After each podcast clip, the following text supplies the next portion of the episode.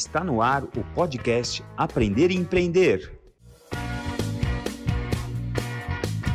Eu sou Hélio Nishioka, sou fisioterapeuta e empreendedor. Esse é um podcast feito para você, fisioterapeuta que quer aprender a empreender. Para você que sonha em construir um negócio do zero, esse é um espaço preparado para você participar, debater, questionar e, claro, aprender tudo. Vamos juntos conhecer a fundo todos os segredos do empreendedorismo, do crescimento pessoal e da inovação. Seja bem-vindo, a casa é sua. Bom dia, boa tarde, boa noite. Estamos aqui novamente com o nosso podcast Aprender e Empreender. Já lembrando a você que nós estamos nas plataformas Spotify, Deezer, Apple Music e YouTube. Vai lá no nosso canal do Fisiortopedia, curte, compartilha esse podcast com alguém que pode gostar do nosso conteúdo e ajude aí a espalhar essa onda de empreendedorismo que é a salvação do Brasil e a salvação do mundo. Vai lá também, baixa o aplicativo do Fisiortopedia, por lá você vai ficar sabendo todas as novidades da plataforma Star, os nossos cursos de pós-graduação. Bom, estou aqui hoje com uma convidada muito especial, uma fisioterapeuta PhD em Ciências da Reabilitação, uma pessoa que é, com as quais eu tenho é, é, histórias muito legais. A gente já fez curso junto, a gente já viajou junto, foi muito legal, sempre foi muito legal os momentos que eu tive com ela. Uh, a gente tem uns papos é, que a gente já bateu, que eu não me esqueço, sempre um papo alegre, descontraído e sempre muito, muito, muito agradável assim. A minha convidada tem uma característica interessante, que é ter um pezinho na clínica e o outro pezinho na pesquisa. Considero ela uma pessoa que tem essa habilidade especial de alguns fisioterapeutas, de alguns poucos fisioterapeutas, de transitar com desenvoltura pelo, pelo, pelo mundo acadêmico e também transitar com, com desenvoltura e com destaque na, na, na área clínica. Então, é, é, eu a comparo com o meu amigo, meu irmão, Rodrigo Vasconcelos, que também faz isso com maestria, um cara que consegue atender pacientes para caramba e, ao mesmo tempo, consegue tocar pesquisas. E o que a gente tem no universo da fisioterapia são, na verdade, dois grandes grupos de fisioterapeutas. Né? Um grupo de fisioterapeutas que escreve as cartas, é, é, escreve os mapas que a gente, que a gente tem, juntando o conhecimento que a, a, a, a comunidade de fisioterapeutas tem no mundo dos pesquisadores, e um outro grupo que usa essas cartas, que usa esses mapas para entregar esse benefício para o paciente. São dois grupos que muitas vezes até não se entendem, são dois grupos que têm momentos bons e momentos que não são tão bons. E eu acho que um dos papéis do nosso podcast é fazer essa, essa fusão entre esses dois trabalhos fundamentais, né? Não adianta nada o pesquisador entender bem as patologias e escrever isso no mapa que o fisioterapeuta não que o outro outro grupo de fisioterapeutas lá na frente não consiga interpretar esse mapa e entregar esse benefício para o paciente em forma de tratamento. Então, é, é, a ideia é unir, é fundir, é tornar tudo um ambiente só. E essa minha convidada de hoje transita com desenvoltura e com destaque. Eu cheguei a fazer cursos internacionais com ela, onde o palestrante identificou ela na, na plateia e pediu para tirar uma foto com ela. Isso não é brincadeira, não. Lembrou, né? Então. E ela tem, é, além de ser, ter um pezinho na clínica, um pezinho no, na, na, na, na pesquisa, ela tem a risada mais gostosa da fisioterapia brasileira. Com vocês e comigo aqui hoje, Naira Rabelo. Bem-vinda, Naira. Muito obrigada, gente. Que apresentação é essa, né? Muito feliz em estar aqui com você. É sempre um prazer enorme é, ter um tempo de conversa contigo e feliz em saber que você me vê dessa forma e ter sido aí de alguma maneira comparada com o Rodrigo Vasconcelos, né, que é, poxa, um grande cara aí, acho que quem conhece sabe do que eu estou falando. Então, muito, muito, muito obrigada. Oi, bom dia, boa tarde, boa noite para quem está nos ouvindo. E estou bem, bem contente de estar aqui hoje, de verdade. Legal, isso, isso, isso porque eu escolhi um clínico brasileiro, né? Eu poderia ter escolhido um Greg Lehman da vida, um cara de fora, né? Porque eu faria a mesma comparação, né? Naira, vamos começar aqui. Por quê? Por que cargas d'água? A Naira não virou engenheira, não virou advogada, não virou qualquer outra coisa. E por que fisioterapia, Naira? Nossa, eu obviamente já me fiz essa pergunta, né, desde o começo da, da carreira, e eu tenho várias respostas para ela. É, primeiro que esse ponto, não me pergunte por que eu não tenho ninguém próximo a mim da área da saúde, não tinha, tinha menos ainda quando criança, é, mas eu sempre tive uma inclinação muito forte para a área da saúde, para anatomia, para corpo humano, sempre fui muito boa em ciências na época da escola, sempre liderei ali os grupos de, de feira da ciência, né? Antes dos 10 anos eu já, já sabia o nome de todos os ossos do corpo humano, então eu sempre tive essa inclinação é, para saúde, ciências biológicas e tal. E transitei ali por alguns episódios da vida que eu acho que me, que me jogaram, né? me trouxeram até aqui. Quando eu era criança, eu fraturei, tive algumas fraturas é, é, de ossos por conta de um acidente, então eu transitei por muitos anos ali no meio da ortopedia. E quando eu fui escolher a profissão, eu sabia que era saúde, sabia que era voltada para o corpo humano, Fiquei ali tendenciosa à parte médica para fazer ortopedia, porque eu já sabia que eu queria ortopedia, mas quando eu tinha 14 anos, eu fui numa feira de, de, de, profissão, né, de vocação, e li sobre fisioterapia. Eu nunca tinha feito fisioterapia quando criança, apesar das fraturas. Mas li sobre fisioterapia e eu vou te dizer exatamente o que me encantou na profissão e nunca me, me desiludiu. Era a, eu vi, né, ali na fisioterapia, na reabilitação, a oportunidade de não só ajudar pontualmente, né, consertando uma fratura, um, enfim, um tendão, alguma coisa, mas a oportunidade de conviver com pessoas. É, a, o processo da reabilitação ortopédica, musculoesquelética me encantou ao ler, porque eu nunca tinha conversado com nenhum fisioterapeuta. Então, foi isso, é, a junção desses episódios aí, dessa, dessas predileções, com, com essa coisa do processo de reabilitação. Isso me encanta até hoje, de verdade. Legal. E, e você, é, é, em algum momento, duvidou dessa, dessa vocação? Em algum momento você teve dúvidas dessa vocação? Conta aí para nós. Nunca tive dúvidas, cara, nunca. Eu vou te falar assim que na época, né, eu sempre me destaquei na faculdade, aquela coisa toda, gostava de anatomia, dava aula e tal, e muita gente da família, e ali no meu meio, eu sei que com, com todo o amor do mundo, é, por conta de tudo que a gente vive, né, dentro da profissão, e há quase 20 anos atrás, quando eu entrei na faculdade, era, era muito mais intenso isso, falava assim, nossa, mas você gosta tanto, você se destaca tanto, por que você não fez medicina? Por que você não muda para medicina? Mais da metade da minha turma na época, na faculdade, mudou para medicina ao longo do curso, né? E mas a, a, medicina, imagina, tenho excelentes amigos médicos, né? Indiscutível a importância deles na dentro da ortopedia, da nossa área musculoesquelética, mas a medicina nunca ia me dar aquilo que eu queria, de verdade, que é esse contato, né? Que é, essa, é estar junto de mãos dadas no processo. E então eu nunca duvidei, porque é, ali dentro do meu processo de formação foi tudo muito limitado ali na graduação, né? Eu fiz uma excelente faculdade para a região, eu sou formada pela Universidade do Estado do Pará, lá em Belém, é, mas estava tudo muito, era tudo muito pequeno, né? Era tudo muito raso uh, dentro da musculoesquelética, aquilo que era exposto para a gente.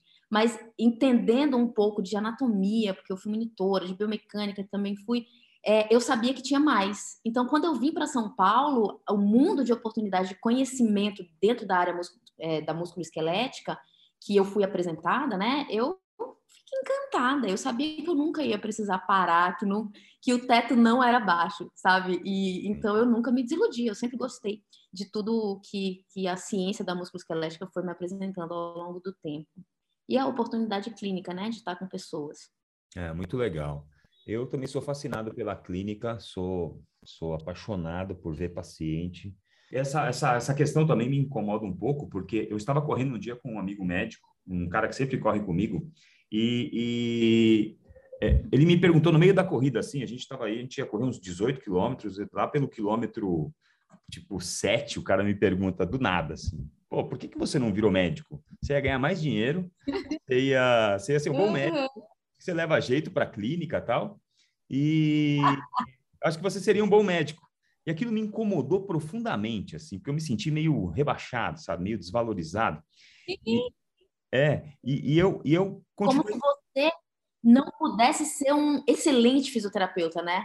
É, Já que você é excelente, ele foi feito para ser outro, outro profissional, isso, né? Isso. E aí eu continuei correndo, Naira. Continuei correndo do lado dele e mudei de assunto. Assim, eu falei, eu não sei. E, mas aquilo, o não sei foi para me livrar da pergunta e eu fiquei com aquela merda dentro de claro. mim. Assim, ó. Eu fiquei Sim, ruminando, né? ruminando aquilo lá. Aí depois de uns 10 quilômetros correndo, eu fui refletindo a respeito disso e conversando sobre outros assuntos. E chegou um momento da corrida que eu virei para ele e falei assim: Eu sei porque que eu sou fisioterapeuta. Ele falou: Ah, voltou no assunto? Eu falei: É, voltei no assunto. Eu descobri aqui, eu descobri agora, depois da sua pergunta, depois de 10 quilômetros, por que, que eu sou fisioterapeuta? Ele falou: Por quê? Eu falei: Porque se eu não fosse fisioterapeuta, ia faltar um fisioterapeuta no mundo. Porque eu nasci para ser fisioterapeuta. Eu não nasci para ser. Ai, uou! Eu nasci para ser fisioterapeuta. Então eu sou, eu sou só, eu sou somente aquilo. É, eu me realizei, eu, eu me fiz seguindo o chamado que eu ouvi. E o meu chamado era para ser fisioterapeuta, não era para ser médico. Oh, gostei da resposta, entendeu? Então, é, a sensação, quando ele me perguntou isso, eu respondi não sei, é, parece que ele enfiou um pedaço de madeira na minha boca assim, ó, quebrou um pedaço e deixou um troço aqui, preso na minha garganta. E eu falei, não, eu preciso, preciso responder isso para esse cara, né?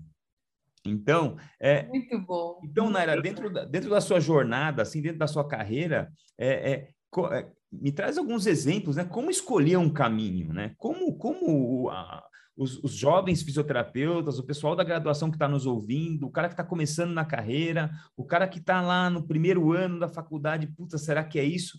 Né? Vamos tentar falar um pouco sobre isso. Conta para mim é, é, como, como, como ler os sinais. Nossa, Hélio, é, eu, eu também pergunto isso para te falar, antes de falar para os outros, né? É, parte da certeza que eu tenho envolve, inclusive, algumas características que eu, Naira, carrego. Não estou dizendo que são boas nem ruins, só estou dizendo que são características minhas. Eu acho que é, existe um perfil pra, é, de pessoa né, que pode ser lapidado, mas eu acho que existe uma essência que um profissional da saúde ele tem que carregar. E aí eu não estou falando só do fisioterapeuta, mas você que está ali na faculdade de fisioterapia, você está se preparando para ser um profissional da saúde, né, dentro da área de reabilitação. Então, eu acho que existem algumas características, né, suas que você pode sondar para ver se você tem e que, te, e que vão ser amadurecidas, obviamente, mas que eu acho que são pontos de partida. Você tem que gostar de gente, cara. Você tem que gostar de gente. Você tem que ter empatia com as pessoas. Não tem como um profissional da saúde né, não ter essa característica ou não querer desenvolver essa característica, sabe? Eu não tenho nada contra quem gosta de ficar ali atrás de uma tela de computador fazendo infinitos algoritmos, cara. Essa pessoa é extremamente útil para a sociedade, mas alguém da área da saúde precisa gostar de pessoas. Isso, para mim, é uma máxima, sabe?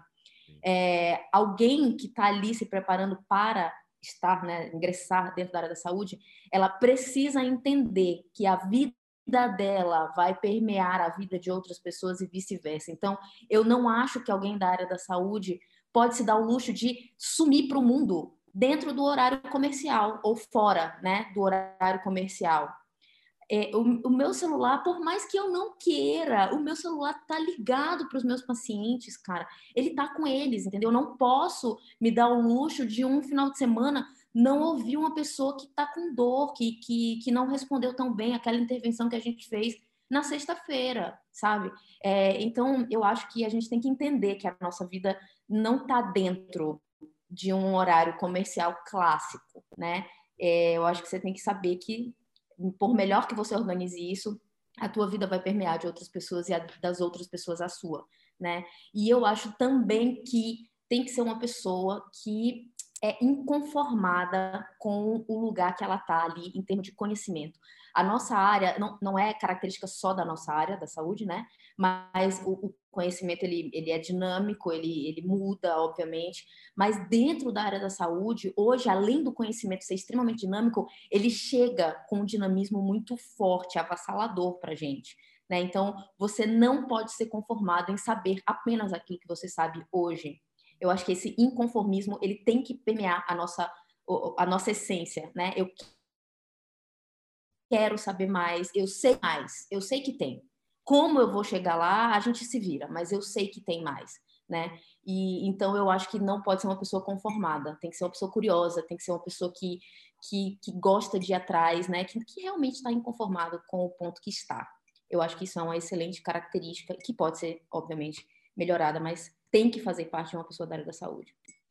Legal. Eu acho muito interessante também, sou fascinado pela experiência de abrir uma caixa que eu não sei o que tem dentro pela primeira vez, que é aquele paciente primeira vez que você recebe.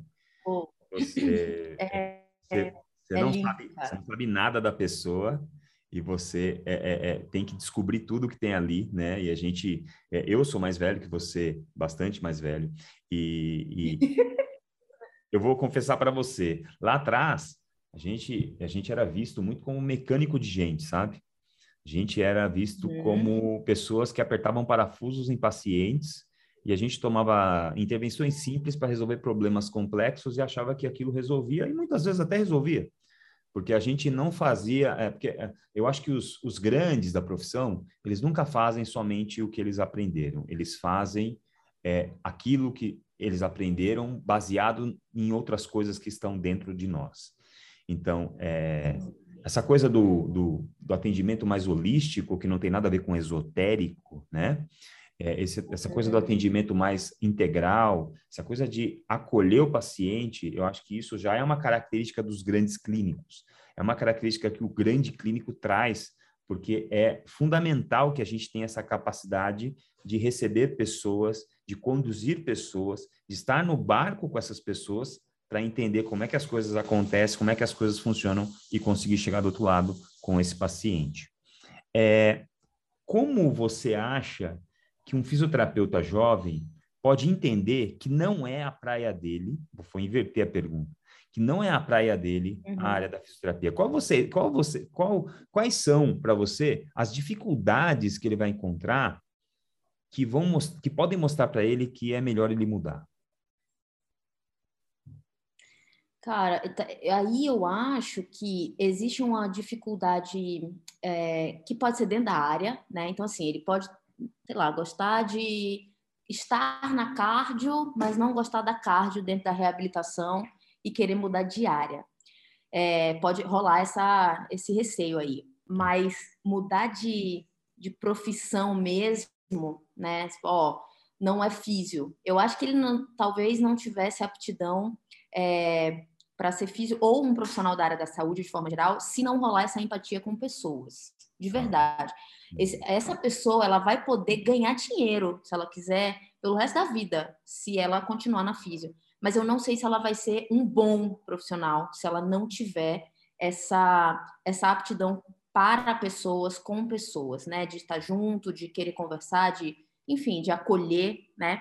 Eu acho que o físio, em especial, ele tem que ter essa característica de acolhimento. Se você não tem paciência, né? uhum. né? Se você você começa a ouvir aquela história e aí você fala, puta, mas que saco, peraí que vamos logo encurtar esse negócio aqui, que tem outro e tudo mais. É, eu acho que esse ruído, quando o falar da pessoa se torna um ruído e não né, uma história e não cara, uma coisa que você vai descobrir, que começa a te ajudar a fazer um link. Quando é só ruído, uhum. eu acho que tem que acender a lâmpada, sabe, cara? Uhum. Não sei se se rola você entrar num processo com aquela pessoa. Não sei se rola. Talvez você pudesse ser outro profissional da saúde, né? Um pouco mais intervencionista, mais imediatista, mas físio não. Físio envolve o processo. O resto todo, na boa, o resto todo eu acho que é moldável. Mas se você não tem paciência para o processo, eu não sei se rola ser físico.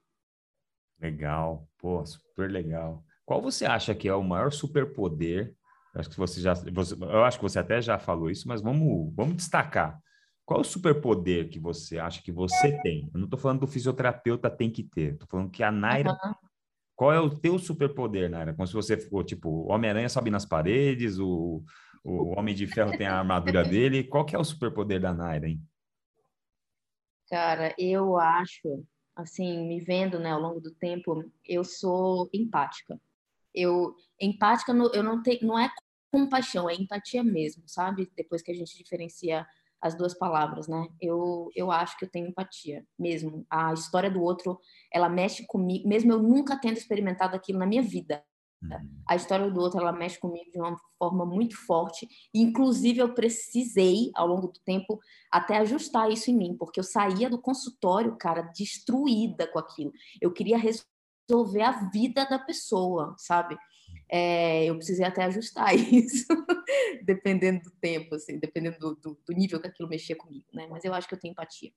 É. E eu sou curiosa, eu, eu gosto disso em mim também. Eu acho que acho que ajuda. Acho que o físico tem que ser curioso, assim. A gente não, não pode se conformar só com o que está ali na superficialidade, né, do que a gente enxerga. Eu acho que tem mais. Sempre eu acho que tem mais. E eu quero ir atrás. Legal. Bom, então tem a Naira lá no Pará. É em Belém mesmo, Naira? Era em Belém? É, Belém. Eu morei em muitos lugares, mas a minha formação foi em Belém. Tá. Aí, aí tem aquela Naira em, em Belém do Pará, que faz uma graduação lá na Universidade Estadual do Pará. E aí saiu da faculdade. O que, que aconteceu com você? O que, que te fez vir para São Paulo? Por que não parar? O que, que, que, que, que, que te tirou do lugar ali? Boa. Por que não parar? Pela exata característica que eu acabei de citar. Eu sabia que tinha mais. E ali, a formação, né? Adoro os meus professores, sou amiga de muitos deles até hoje. É, mas a, a pós-graduação lá, ela era basicamente ministrada pelos professores da graduação. Então, por mais que eles tivessem condições né, estruturais de falar um pouco mais, na minha concepção, lá no, no auge dos meus, sei lá, 20 anos, foi quando eu comecei a entender que eu precisava sair de lá. Eu ainda não tinha me formado, mas eu sabia que eu ia ter que sair é, eu sabia que, tinha, que, que eu precisava ir para um lugar onde tivesse mais, né? mais conhecimento. E na época é só se tratava de conhecimento. Né?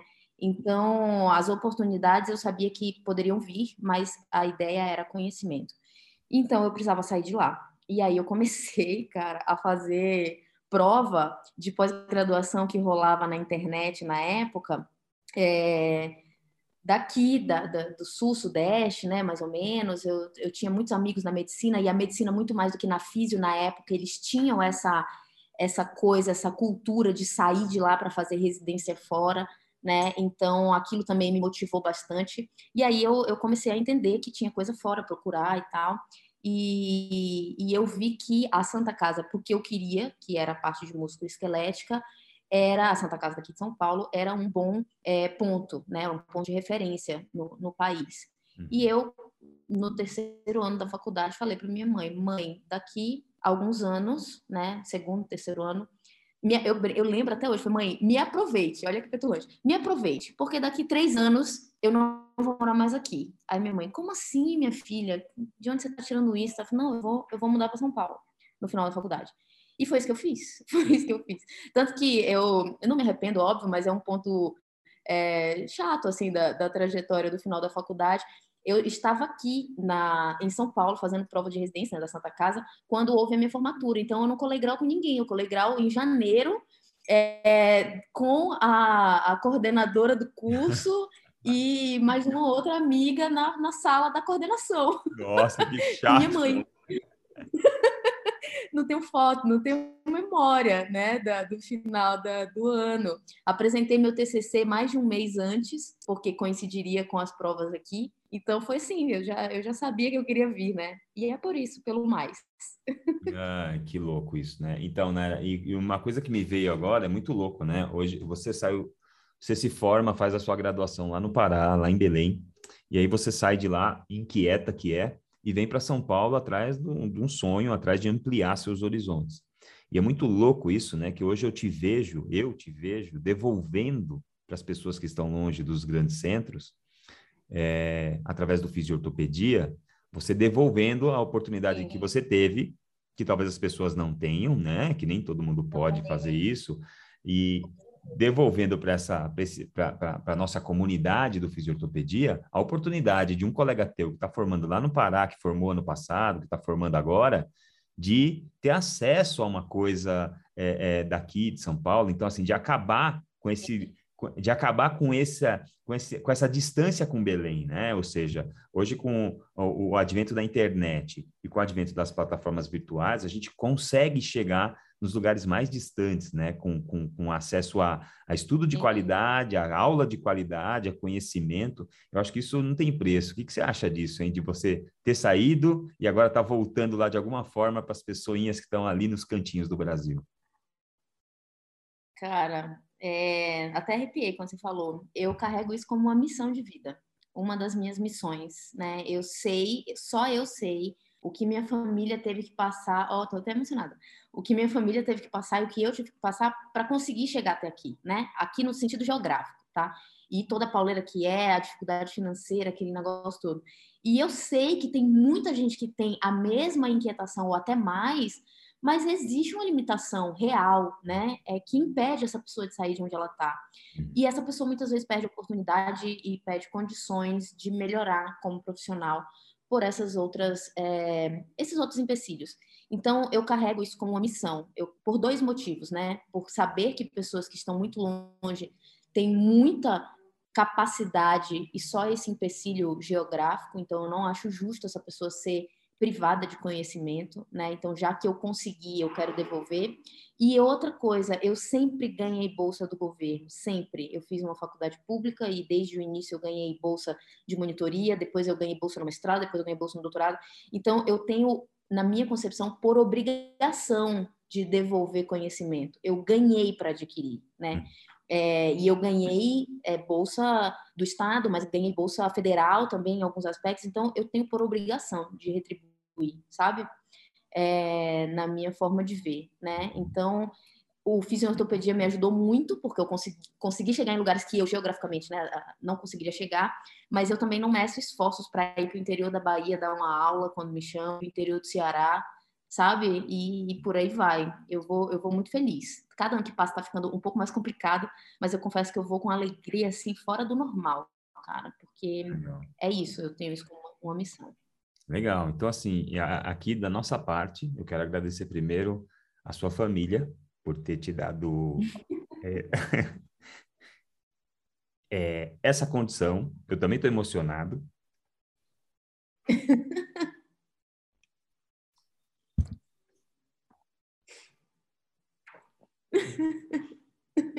eu tô rindo, mas é. Era o sonho do meu pai, cara. Era o sonho do meu pai. Meu pai tem até a quarta série, ele tinha até a quarta série. E o sonho dele era ver os filhos com diploma, né? Aquele nordestinão, assim, sabe? E, e cara, é, às vezes, às vezes, né, você chega num ponto assim da carreira que é normal, né? Sei lá, você foi dar uma aula não sei aonde. Pra gente é corriqueiro. É. Pro meu pai, cara, isso era um negócio tão fora do normal, assim, ele ficava tão feliz que, que me fazia lembrar assim tudo que ele tinha passado, né, para conseguir é. É, para conseguir fazer com que eu chegasse até onde eu cheguei, né, independente de para uma ou outra pessoa isso ser muito ou pouco, para o meu pai era muito e, e isso para mim é, é bem forte, sabe? É bem forte, realmente.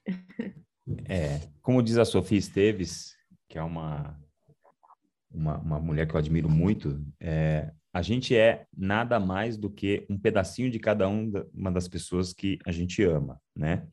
E eu vou te falar isso, Naira, por quê? Porque a gente, é, eu me identifico bastante com a sua história, porque eu vou contar de novo uma história aqui que eu já deve ter contado há 700 vezes, e a audiência vai ter que ter paciência comigo, porque eu, eu, eu amo as, essas histórias e eu vou contar de novo. Porque eu lembro da minha mãe, a minha mãe também, quando eu perdi minha mãe, a minha mãe, eu não perdi minha mãe só. Quando eu perdi minha mãe, eu perdi minha fã número um. E faz uma é, é eu... falta. eu posso falar exatamente a mesma coisa, cara. Exatamente a mesma coisa. Faz uma falta da porra esses caras aqui. E o que, que eu acho é. legal, né? Foi uma coisa que eu falei para uma, uma amiga minha esses dias. Eu falei assim: eu não acho que eu atendo o paciente mais para. Eu não atendo mais paciente para resolver a vida do paciente. Eu não atendo o paciente para ganhar dinheiro, eu não atendo o paciente para tirar a dor dele, eu não atendo o paciente para isso. Eu atendo o paciente para homenagear minha mãe. Todas as vezes que eu estou atendendo um paciente. tá difícil gravar isso aqui. Todas as vezes que Cara, eu. que foda. todas as vezes que eu me vejo é, atendendo um paciente, eu me vejo homenageando a minha mãe. Eu vou te explicar por quê. A minha mãe tinha um comércio de periferia, bem do lado de uma favela na cidade de Santo André. E eu me lembro da minha mãe, eu cresci no meio das pernas da minha mãe. E ela no comércio, eu lá, menino, Uh, o meu pai sempre muito bravo, cuidando do comércio, e a minha mãe, é, é, é, é, meu pai sempre foi muito rigoroso, muito bravo, muito preocupado tal, e a minha mãe, ela era totalmente o oposto. Então, ela era uma pessoa que ela ficava no balcão, e aquelas pessoas que não têm acesso a nada, aquelas pessoas da periferia que não têm acesso a nada, eu percebia que a, a, a dona Maria, da, que morava a, a duas ruas da, da, do comércio da minha mãe, ela ia até o comércio da minha mãe comprar meia dúzia de ovos, como uma desculpa para se encontrar com a minha mãe. E ali, e ali naquele balcão, a dona Maria muitas vezes se debruçava e contava para minha mãe todos os problemas da vida dela.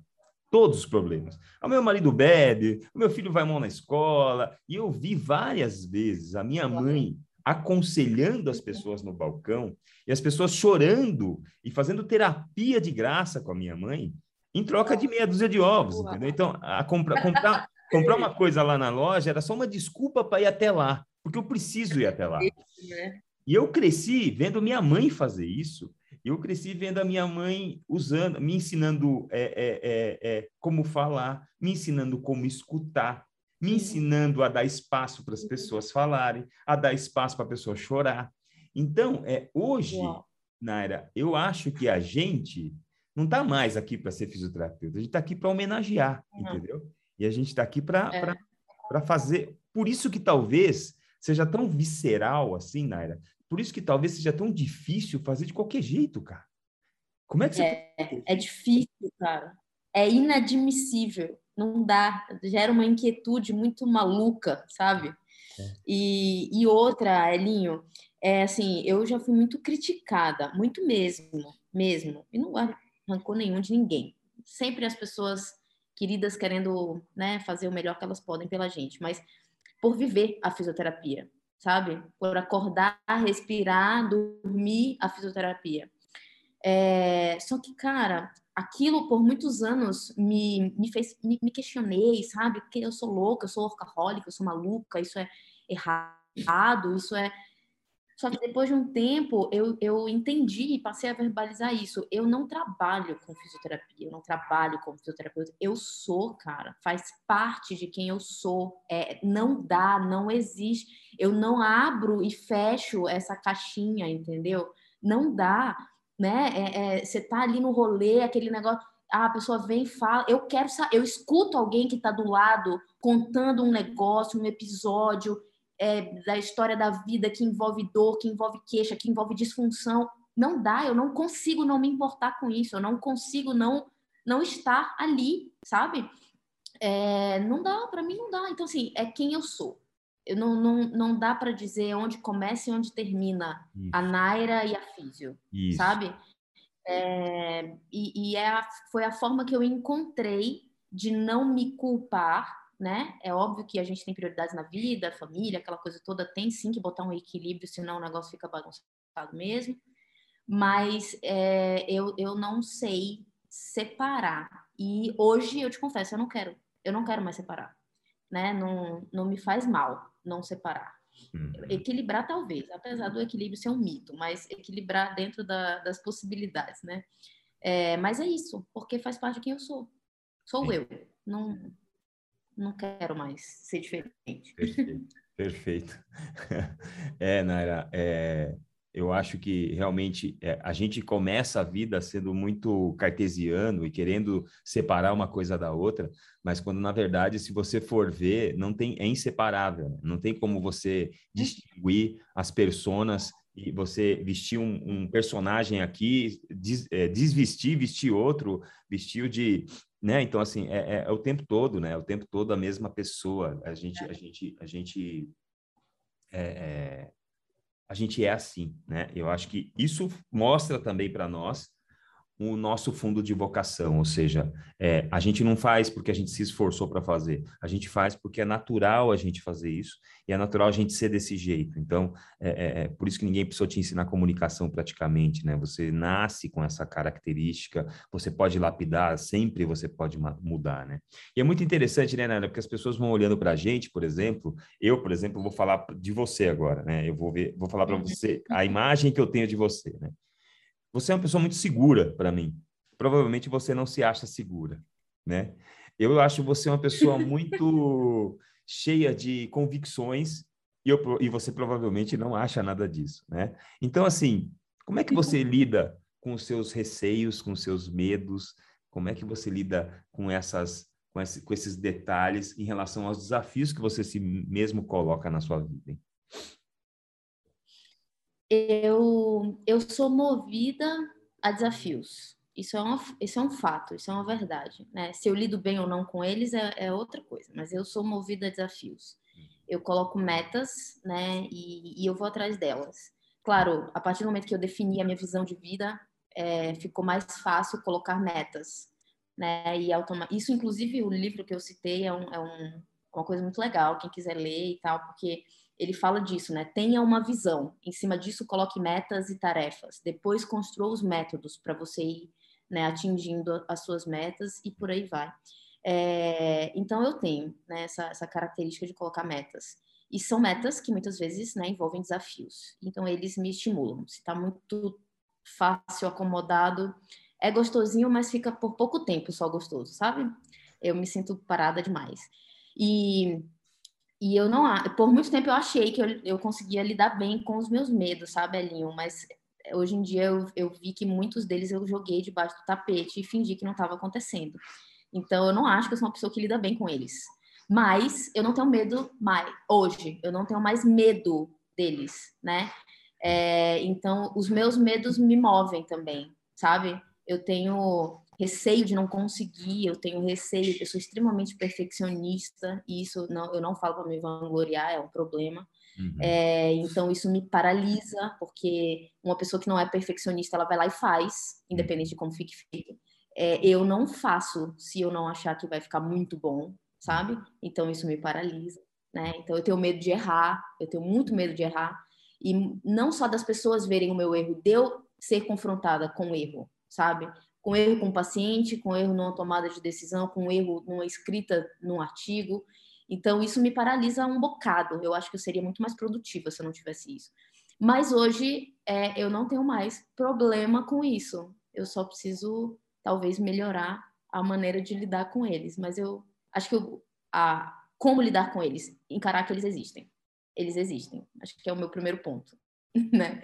E aí a gente vai, vai lidando. Mas eles também me movem. É, eu gosto muito de desafios. Eu sou aquela pessoa que, assim, você é, ali do lado, sabe? Dizendo, afagando, me paralisa mais ou me, me faz acomodar mais do que você ali do lado gritando no meu ouvido. Vai, dá pra ir mais, vai ser só isso? Não, só isso não, minha filha, vamos lá, vai para cima. Sabe, eu gosto dessa, desse estímulo mais hard, assim, sabe? Assim. Porque me, me gera adrenalina. Eu, eu tenho aquela pessoa, né, que tá super se abrindo aqui. Eu tenho uma tatuagem, é, é a fórmula da adrenalina. E eu fiz na época, inicialmente foi pensando no esporte, né, uhum. né? Eu gosto de esporte que envolve adrenalina, mas depois eu vi que a adrenalina me move em tudo na minha vida aquela adrenalinazinha liberada antes de você subir num palco com uma plateia de mil pessoas para você falar um negócio, cara, aquilo me move num grau que você não tem ideia. Então, eu acho que a adrenalina dos meus medos também me ajuda, sabe? a, a, tocar para frente, assim, o negócio. Poxa, muito legal. E o que você acha é, da dificuldade das pessoas em, em, no trato no trato com o paciente, ou, sei lá, vou falar um pouquinho de soft skills, é, o que você acha? Ah, você já falou aqui sobre empatia, você já falou aqui sobre ter paciência com o processo e com o paciente, né? Uhum. É, você já falou sobre comunicação. É, que outras soft skills? Porque hoje, o que, que a gente acaba fazendo, né? Eu que tenho uma equipe, a gente acaba contratando. A gente contratava o currículo, né? Pô, esse cara tem essa formação, essa formação, nesses cursos, assim, assim, assim você acaba contratando uma parte técnica e você demite, na verdade, não a parte técnica, você demite a parte comportamental, você demite a falta de soft skill. Né? Que outras que outras qualidades ou por que outros caminhos você acha que um fisioterapeuta, que um jovem fisioterapeuta pode andar hoje para se lapidar do lado aqui da soft skill? Que, que, que, que, que a gente. É lógico que é, melhorar a maneira como você dobra um joelho, melhorar a maneira como você olha para o joelho, melhorar a maneira como você estuda, são todas hard skills, coisas que você tem que fazer e que não, não fazem mais diferença, são obrigações, né? Isso é commodity. Mas que, que outros diferenciais de habilidades o fisioterapeuta pode procurar para conseguir é, é, ter um, uma força maior na sua carreira e uma exposição, um protagonismo maior na sua vida? É, a gente falou um pouco. É, eu, cara, eu não sei se isso é uma característica, eu não sei nem se isso é. Assim, eu acho que é lapidado, sim. Eu acho que falta para o físio, ou para a grande maioria dos físios, um pouco de, de segurança eu vou voltar na minha resposta. Eu acho assim, é, é, normal aquela insegurança do começo, sabe? Eu tinha um cagaço desgraçado de avaliar um paciente, de atender, de olhar um negócio e caramba, eu não sei o que, está aparecendo aqui na minha frente. Isso é normal, cara, isso é normal. Mas o que eu acho que falta é a capacidade de você conseguir afastar esse receio, essa insegurança e se portar de uma forma segura, de frente do assim ali na frente do paciente, uhum. sabe? É, eu sabia que por mais que aquilo que eu estivesse olhando não, não, faria sentido para mim, eu não ia conseguir entender o que estava aparecendo na minha frente, o que aquela pessoa estava me falando ou os sintomas dela e tal, mas eu sabia que eu ia fechar aquela porta, a pessoa ia embora e eu ia me virar para entender o que estava acontecendo. Não ia dormir de madrugada, eu ia entender, eu ia ler, eu ia eu, eu, eu ia entregar alguma coisa para aquela pessoa. Eu tinha essa segurança de que eu ia conseguir chegar lá, sabe? E eu percebo muita gente paralisado pela insegurança. Veja, existe uma insegurança dentro da inexperiência, que é normal, a gente vai adquirindo isso com o passar do tempo. Sim. Mas eu acho que falta essa segurança de, cara, independente de eu não saber agora, eu vou saber, eu vou conseguir né, é, fazer diferença nesse processo aqui eu acho que falta um pouco dessa segurança, né? De você passar isso. Eu não, eu nem sei se você já tinha ouvido isso em algum lugar. É um negócio que eu carrego, assim, sabe? Eu, pô, cara, por que, que... Ou então, mais até, para você se portar com outro profissional. Ah, hoje, né, eu converso muito, tenho muitos amigos médicos, você sabe, você também, você conversa de igual para igual, cara. Uhum. De onde vem essa igualdade? Da segurança que você tem daquilo que você está fazendo, daquilo que você entendeu, que você né? Eu não estou dizendo que uma segurança ela tem que passar por cima da sua humildade, não é isso, né? Mas eu acho que falta. Né, eu, eu brinco, eu uso essa expressão, né? Quando eu estou dando aula para os alunos e tal. Cara, falta esse do físio, sabe? Eu sei que eu estou entendendo o caminho que eu estou trilhando aqui e eu consigo conversar de igual para igual com quem quer que seja, com humildade, claro, mas de igual para igual, sabe? Eu acho que isso vai fazer o físio ligar para o médico e conversar com ele sobre o procedimento que está rolando ali com o paciente, né? Por que mais descarga, mais tempo para descarga de peso, menos tempo, vai conseguir fazer com que o paciente perceba que ele está diante de um cara que sabe o que está falando, né? Não que ele é o detentor da, enfim, o rei da cocada preta, mas cara, eu, eu tô amparada aqui no lugar que eu tô, onde com quem eu procurei, sabe? Eu acho que falta um pouco disso. Não sei bem como lapidar, mas eu acho que falta. É, esse complexo de vira-lata que nos acompanha, por não sermos médicos, é uma coisa que nos prejudica bastante. E, e essa coisa de conseguir conversar de igual para igual com médicos, é, porque na verdade é a gente que verticaliza a relação, a gente, nós que colocamos o médico é. nessa posição, não é ele que se coloca. É.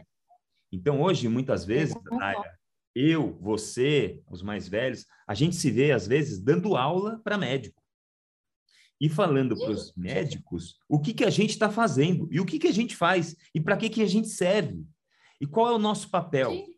E o mais interessante para falar para nossa audiência, que é basicamente de fisioterapeutas, é dizer: vocês sabiam que eles não sabem nada de fisioterapia?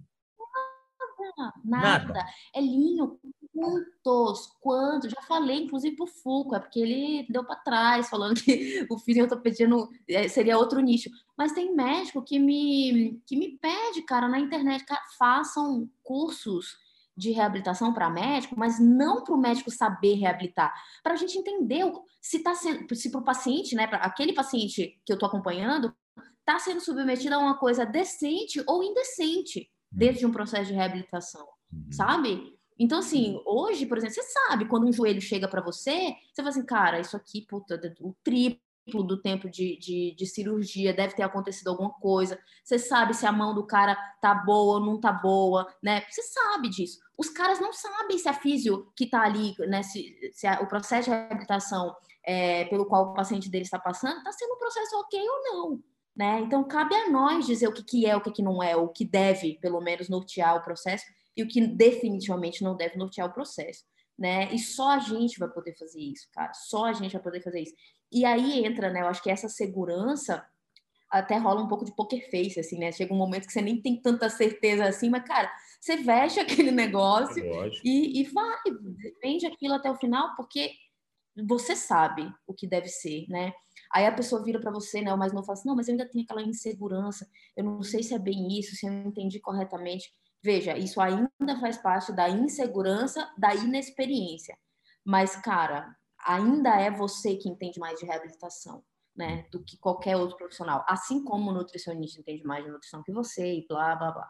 Então, eu acho que falta isso, sabe? Essa certeza de que você sabe aquilo, cara, né? E, e a humildade, óbvio, de saber que talvez daqui dois anos não seja mais aquilo. Então, você vai lá e faz diferente, e tá tudo bem, né? É, quantos de nós aqui já não fincou a bandeira do valgo, do glúteo, para mudar o movimento lá atrás? E eu falava com a mesma convicção que eu falo hoje, que não, que não tem nada a ver, entendeu? então, tudo bem. A gente fica esperando por muito tempo, e a gente ainda está esperando, a maior parte das pessoas está esperando, que se dê espaço para o fisioterapeuta. Ninguém vai te dar espaço. Ninguém vai te dar não. espaço. O espaço é um lugar não. conquistado. O espaço, você tem que ocupar o espaço. Se você não ocupar o espaço, alguém vai ocupar o espaço. Então, é, é, é, os médicos com os quais eu converso são todos eles muito carentes de saber o que a gente faz eles são uhum. carentes de entender o nosso processo e são também é, pessoas que muitas vezes não conseguem avaliar se o paciente deles está sendo bem atendido ou não, né? É, e, e, lembrando, né, quando o paciente ele é mal atendido por um colega nosso, ele é mal atendido por um colega nosso, fisioterapeuta. É. Então, nós fazemos é. a excelência e nós também fazemos o trabalho porco, o trabalho ruim, o trabalho que denigre.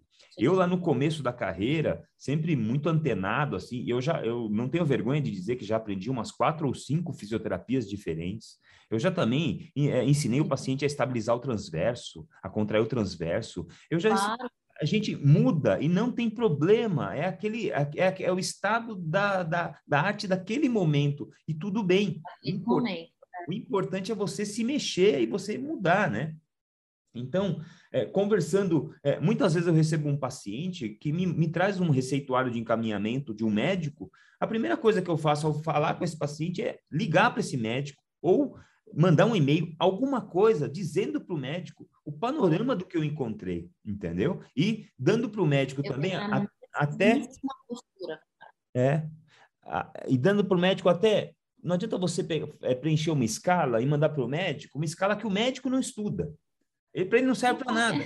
É, você tem, você tem que dar digerido para o cara, você tem que dar mastigado para o cara. Falar assim, ó, a paciente tem alto grau de incapacidade por causa desse score. E aí você, você não precisa saber. Você pode se escorar em outras pessoas. Quem, por exemplo? Você pode se escorar no cara que escreveu o Osvestre. Então, você Sim. coloca na sua frente a autoridade de alguém que é mais autoridade que você e fala, ó, esse cara aqui fala que isso aqui é uma alta incapacidade. Isso aqui fala que a disfunção do joelho do paciente é alta. Então, a gente vai ter um programa de trabalho um pouco mais prolongado, um pouco mais lento, um pouco mais gradativo. E aí a gente consegue, usando não só. Né, qual que é a vantagem de hoje? A gente tem internet, a gente tem livro, a gente tem podcast, a gente tem. Um, um, o que não falta é informação. Então, a gente consegue ter informação fora da nossa cabeça.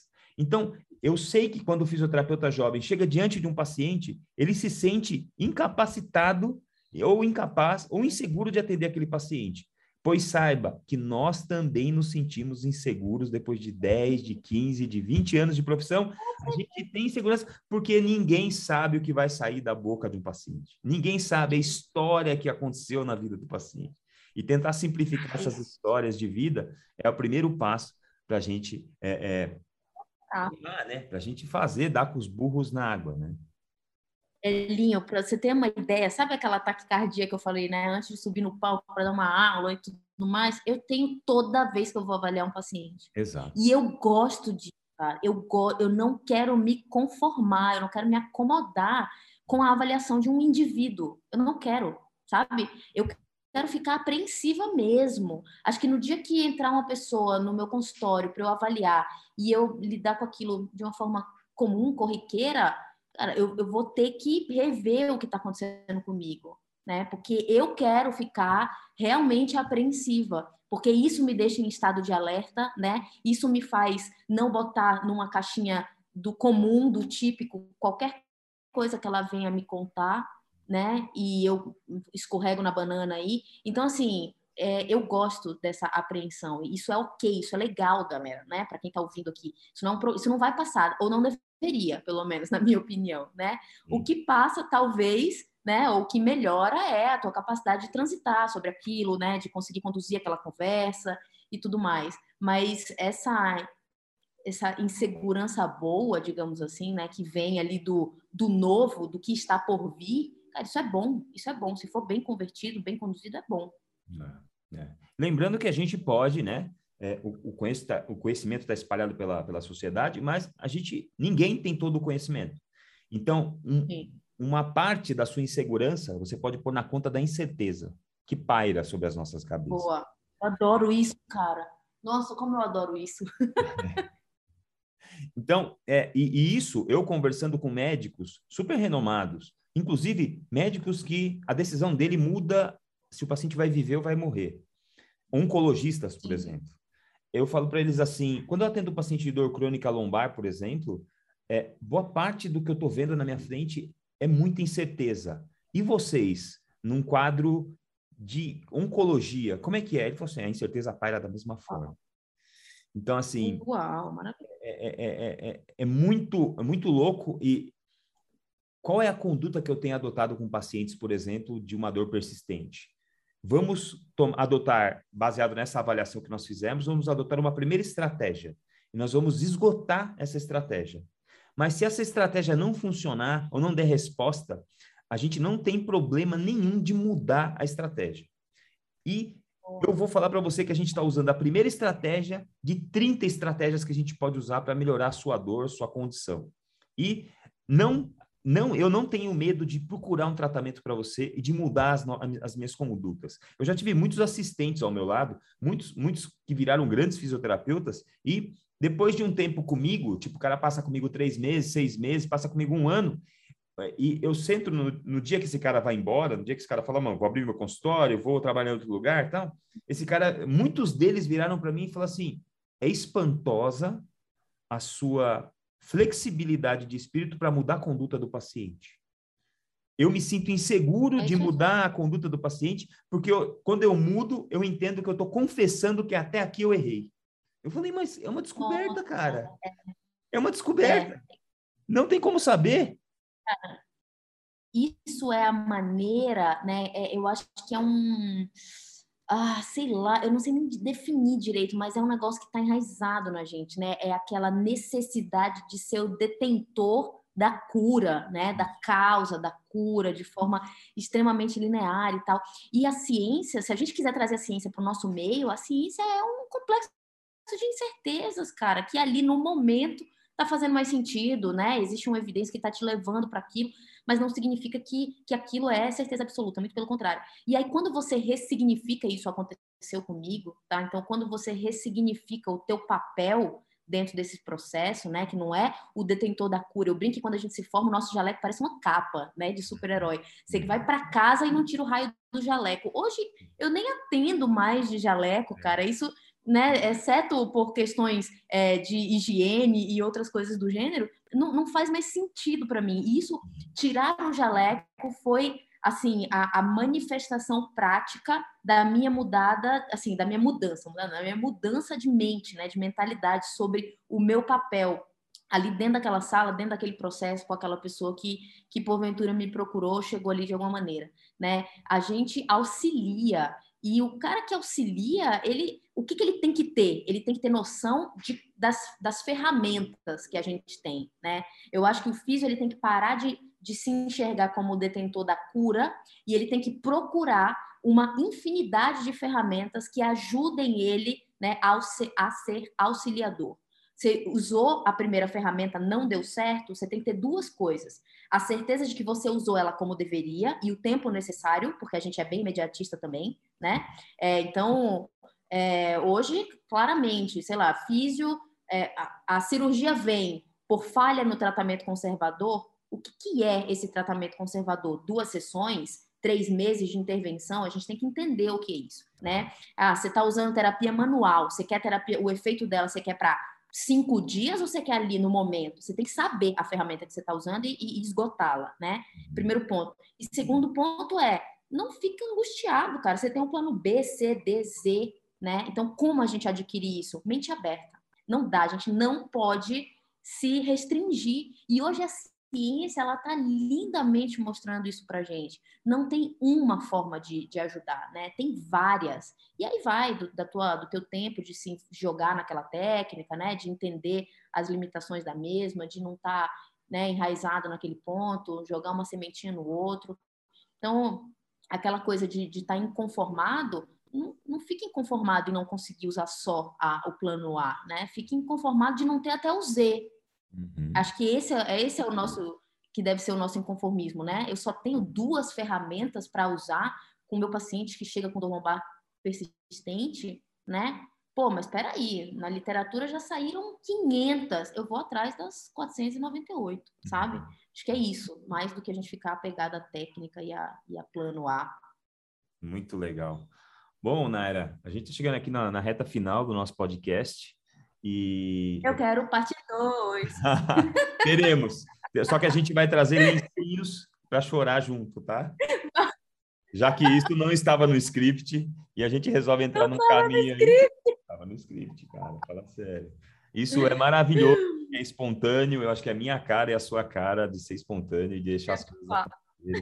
Acho que todo mundo se emocionou junto. Acho que foi muito legal, sabe? É... É, é as coisas depois de um certo tempo mudam de propósito. E falando em propósito, você me deu uma frase, uma frase aqui que, que eu sempre peço para o convidado e vou falar ela agora. A nossa busca sempre deve ser pelo nosso propósito de vida. A nossa busca sempre deve ser pelo nosso propósito de vida. Essa é a frase da Naira Rabelo para esse podcast. Naira, como é que as pessoas podem te encontrar para te mandar uma pergunta, para te mandar um beijo, para te mandar uma carinha chorando.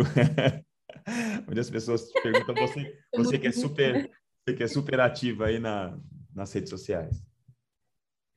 É, meu arroba, né? Acho que é, de todas as redes sociais que eu tenho, a que eu costumo interagir um pouquinho mais é o Instagram, né, que é arroba Naira Rabelo.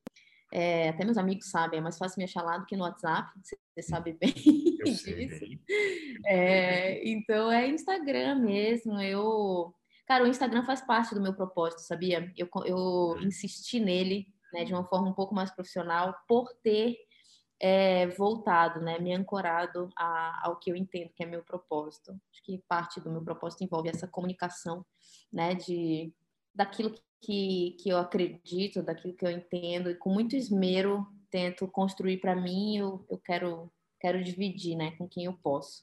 Então, o Instagram faz parte disso, e ali eu discuto caso, pô, gosto, gosto muito, cara, as pessoas vêm, sabe, você tem noção do que é uma pessoa chegar e pedir tua opinião, ela nunca te viu, cara, isso diz tanto para mim, sabe, a respeito do, da construção desse processo dentro do propósito ali, né, de, de difundir, de dividir as coisas.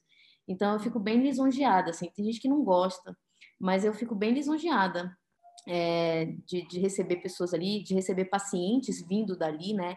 Eles viram um vídeo meu, cara, como que através de um vídeo o cara confia tanto em você ao ponto de marcar uma consulta e chegar e pedir tua opinião, Ele né? Já, é eu, já é íntimo, né? Já se torna é, íntimo. exato, exato. A rede social é um negócio muito maluco, mas eu, eu tento, né? Tento o máximo que eu posso converter para uma visão bem positiva, assim. Então, eu fico bem lisonjeada quando as pessoas vêm falar por lá. Podem procurar. É muito legal, é muito legal viu, Naira? Porque no meu processo também, eu me sinto muito lisonjeado quando um paciente sai da casa dele e muitas vezes ele vem e traz o filho para eu ver o filho. Assim, eu que sou pai é, já, é eu, eu sou pai, eu sei o é. quão, o quão sensível o, os pais são, são pelos são pelos, pelos filhos e isso também aumenta a minha, claro. Minha sensação em relação a minha, meus pais também, entendeu? Então, assim, é, eu falo assim, cara, esse, esse paciente passou comigo e agora ele voltou e me trouxe um filho de 12 anos para eu ver. Cara, isso é o topo da confiança, isso é o topo. Olá. O cara, eu, como assim o cara tá pedindo a minha opinião sobre o filho dele, sabe? Para mim, assim, é um troféu, é, é um troféu, é. é um negócio maravilhoso. É, isso é bem forte para mim também, cara. Eu fico bem reflexiva a respeito disso, ah. vez ou outra. É muito bom. E ali o Instagram acabou sendo uma ferramenta para isso, né? Então podem procurar lá. É, pode, podem ter certeza que ele faz parte aí dessa frase de, de propósito. Às vezes eu dou uma, uma bodeada, assim, né? A vida corre, então você tem que parar, postar. Eu não sou de dividir a vida lá, eu divido mais informação mesmo.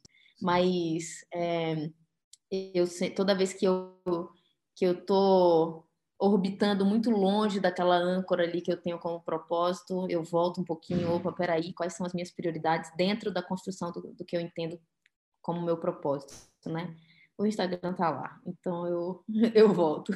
Fantástico. Último passo, toda, todo convidado indica um livro aqui, e eu quero, depois eu vou comprar esse livro, e a gente sorteia. Então, todo mundo que chegou aqui nesse ponto do podcast, vai lá no, no post desse podcast, lá no YouTube, e comenta alguma coisa, faz algum comentário. Se você fizer algum comentário, você vai concorrer ao livro que a professora Naira vai indicar. Qual é o livro, Naira? Eu indico seguramente, inclusive para o estilo do teu podcast, né? Chama Salomão, o homem mais rico que já existiu. Existe é, uma, uma riqueza muito grande para mim nesse livro, porque ele fala de propósito, de visão, de metas, de colocação de prazos para aquilo se, se configurar. E uma coisa muito especial que é quando a gente se sente meio perdido, né? Se você traçou o primeiro ponto lá atrás, que é a tua visão, o último ponto que ele te diz é volta para a visão. Uhum. O que, que é a tua visão? Volta, lembra dela de novo. E aí, quando a gente se sente perdidaço, você vai lá e, bom, você sabe bem, né? As coisas da vida que, que dão uma rasteira na gente, faz a gente se sentir bem perdido. Uhum. É, você vai lá e volta para o teu propósito e para a tua visão né, de vida e isso te traz uma certa, um certo consolo e um norte de novo. Então, eu acho que faz muito parte do meu, do meu momento indicar esse livro para vocês. Muito legal. É, esse livro vai ser um livro único, porque eu vou mandar esse livro para a Naira. A Naira vai escrever alguma coisa e vai assinar, ou seja, não vai ter outro livro igual a É um livro único no mundo. E, e, e, alguém vai ganhar esse livro. É demais isso. Naira, eu não tenho, eu não tenho como te agradecer.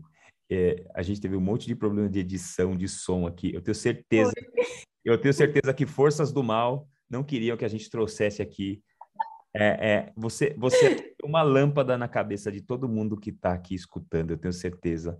Eu tenho certeza que você é, é, é, suavizou, aliviou e vai ajudar um monte de gente. Eu acho que você continua na sua missão. Eu acho que você, eu preciso te falar que você está entregando a sua missão. Você não está só fazendo, você está entregando a sua missão. É, eu, eu vou desejar para você muita serenidade, muita paz. Você está fazendo o que você precisa fazer você está sentindo o que você precisa sentir e continua fazendo essa parada boa que você faz, porque tanto nós, colegas fisioterapeutas, como os teus pacientes, os teus alunos, os teus leitores e agora os teus ouvintes, todos nós ávidos por saber todos os teus passos, para que a gente possa continuar te acompanhando. E eu não tenho como te agradecer a sua presença, o seu tempo aqui. É um podcast muito especial E eu queria que você deixasse aqui as suas últimas palavras da, nesse episódio tão lindo. Ai, caramba, eu tô bem emocionada, bem emocionada. Não contava com isso. Todo mundo me vê rindo por aí, né? Não que o meu emocionado tenha comprometido a minha quantidade de risadas, mas uhum. mas realmente eu tô no, tá, tá, fora do, do script isso aí total. É, eu vou falar um negócio para vocês, cara, que tem ecoado demais na minha cabeça. Acho que tem tudo a ver com profissão, com o princípio do teu podcast, com o momento de vida que a gente está vivendo hoje. Eu fiz um post, inclusive, sobre isso. É, a gente culpa muito a nossa rotina, né? A gente vê a nossa vida maluca, acha que está vivendo uma vida chata e a gente culpa a rotina por isso. E eu tenho sido confrontada, né, com a frase que eu li, e eu vou te dizer que eu não lembro onde eu li isso, uhum. mas ela tem ecoado aqui dentro, né? Que a culpa de uma vida chata, né, ou a responsabilidade para uma vida chata, ela não está na nossa rotina, ela está na falta de amor com que a gente tem construído a nossa vida, né? E, e cara, amor não, não no, no, conceito romântico da coisa, amor de entrega mesmo, sabe? De doação, assim, de, de aquela coisa que faz você se mexer, acordar de manhã e tal. Então, volta a fazer, né? Aquilo que você que, que realmente te dá combustível para fazer e, e, e, tenta encontrar isso dentro da tua profissão, já que a gente está falando de físico, de profissão. E se você precisar mudar, cara, muda, muda, ah, mas eu tenho 50 anos, cara, muda, muda logo, pelo amor de Deus, muda logo, sabe? Porque não dá para você chegar numa fase da vida que você não tem mais condições de mudar muito lá na frente e se arrepender, sabe? Então, a gente viu, né, a vulnerabilidade da vida nesses últimos anos aí, o, enfim, a, a inconstância das coisas. Se a gente não constrói com amor, se a gente não constrói com aquele, sabe, o que eu falei no meio do podcast, para quê, né, cara? O que, que a gente está fazendo aqui?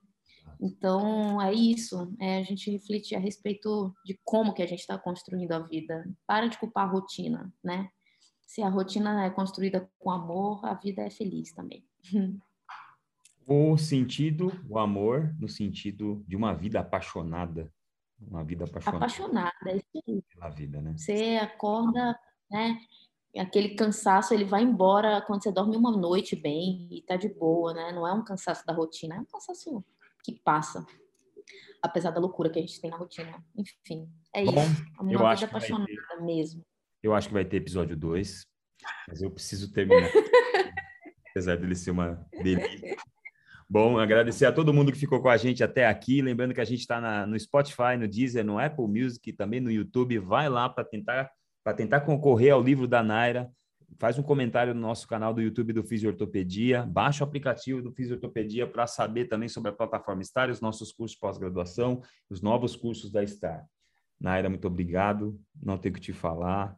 É a nossa conexão é maravilhosa. Eu, eu, esse, hoje foi muito especial. Obrigado por, por tanto, por, até, até pela tua emoção, tá bom? Obrigado. Muito, muito, muito obrigada. Estou com você, cara. Você sabe, de olho fechado. Obrigada mesmo, viu? Por tudo. Verdade. Tamo junto. Galera, obrigada, tá? Por estarem conosco até aqui. Um beijo enorme. Até o episódio 2. Até. Valeu, gente. Até mais. Um beijão para todo mundo. Tchau. tchau.